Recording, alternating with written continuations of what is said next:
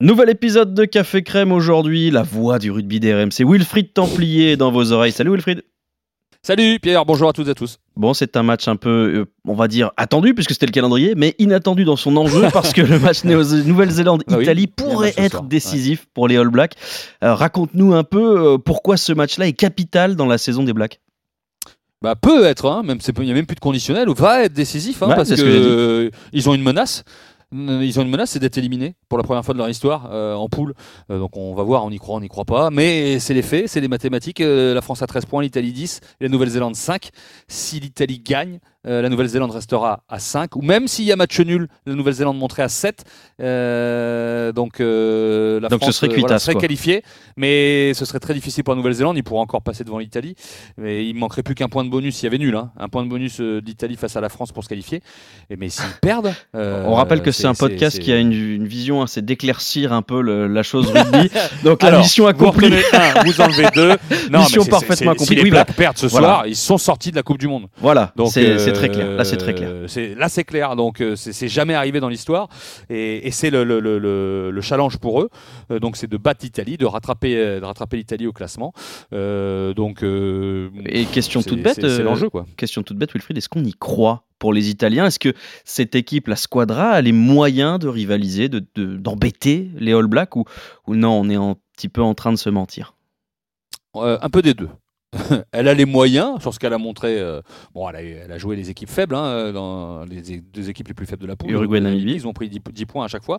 Elle a les moyens parce qu'elle a battu l'Australie, une Australie bon, hein, où ils ont fait, fait tourner il y a quelques mois, euh, même s'ils ont eu une cuillère de bois dans le tournoi. Mais ils progressent, ils montrent des choses. Elle a les moyens. Allons-y. Si on se dit que la Nouvelle-Zélande voilà, est- doute depuis des mois, a perdu contre la France pour la première fois un match de poule, a pris une tôle contre l'Afrique du Sud en fin août.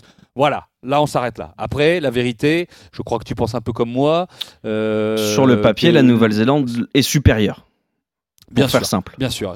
Alors, euh, est-ce que la Nouvelle-Zélande, euh, est-ce que les Néo-Zélandais, les All Blacks, se sont lavé la tête un peu de leur défaite du match d'ouverture, de tout ce qu'on a dit avant, de leurs doutes depuis des mois Et à ce moment-là, moi, je pense qu'au contraire, ils vont mettre les points sur les i ce soir, euh, que ça va être.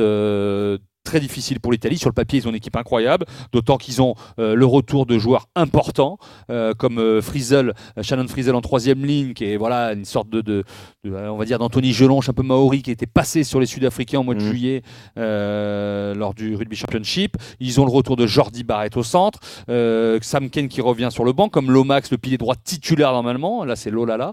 Si les Blacks jouent sur leur valeur, je donne pas cher de la peau des Italiens. Et- Faudrait, faudrait un- une circonstance euh, particulière, un carton rouge, une grosse blessure, ce qu'on souhaite évidemment pas. et- mais pour que les même- Italiens existent, ouais. ça va pas vraiment dépendre que d'eux. Et même pour les amoureux, Pierre, pour les amoureux de ce jeu, pour les amoureux des All Blacks, Ah, ça quand même serait dur des de décennies. Oui. Non, mais moi, on a envie, on a envie Ouais. qu'ils fassent la peau des Italiens. J'ai rien contre les Italiens, mais on a envie un peu de, de- qu'ils disent à la planète rugby, oh, on est toujours là, euh, on n'est pas encore dans- au fond du au fond du saut, et voilà, on a envie de ça, on a envie de revoir l'étincelle chez les Blacks un peu, parce qu'ils se- ils se di- ils se dirigent vers un quart de finale normalement euh, face à l'Irlande, Euh, voilà, et que les Irlandais gonflent le torse, c'est son premier, et jouent un super rugby, mais on a envie qu'il y ait match.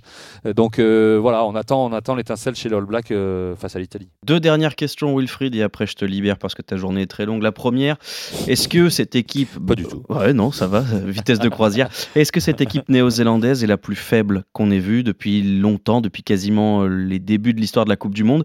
Ou est-ce qu'on n'est pas devenu très exigeant avec cette équipe néo-zélandaise? Parce qu'on dit souvent que cette génération-là est probablement la moins douée. Et pourtant, quand on Mm. regarde les joueurs qui composent le 15 de départ, il y a beaucoup, beaucoup de talent quand même.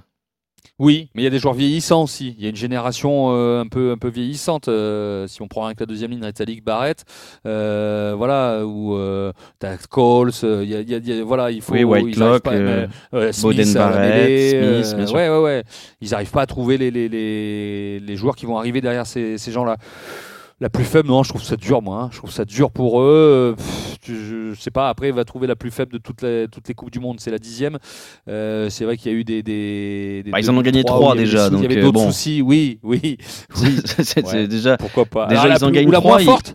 Ah, La ça, moins forte, à ce moment-là, à ce moment-là, ça c'est plus juste, oui, peut-être. Euh, Peut-être la moins forte, encore que. on titrera comme ça le podcast. Est-ce la moins forte Peut-être? Je pense qu'avec ça, on va cartonner. Je Et- sais pas, à vous de voir.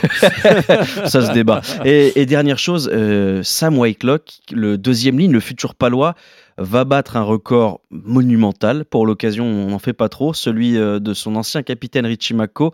Est-ce que, euh, sans te piéger, tu peux nous parler euh, de, de ce deuxième ligne? Euh, C'est un monument du rugby mondial aujourd'hui. Bah oui, 149 sélections euh, Ah, ce soir.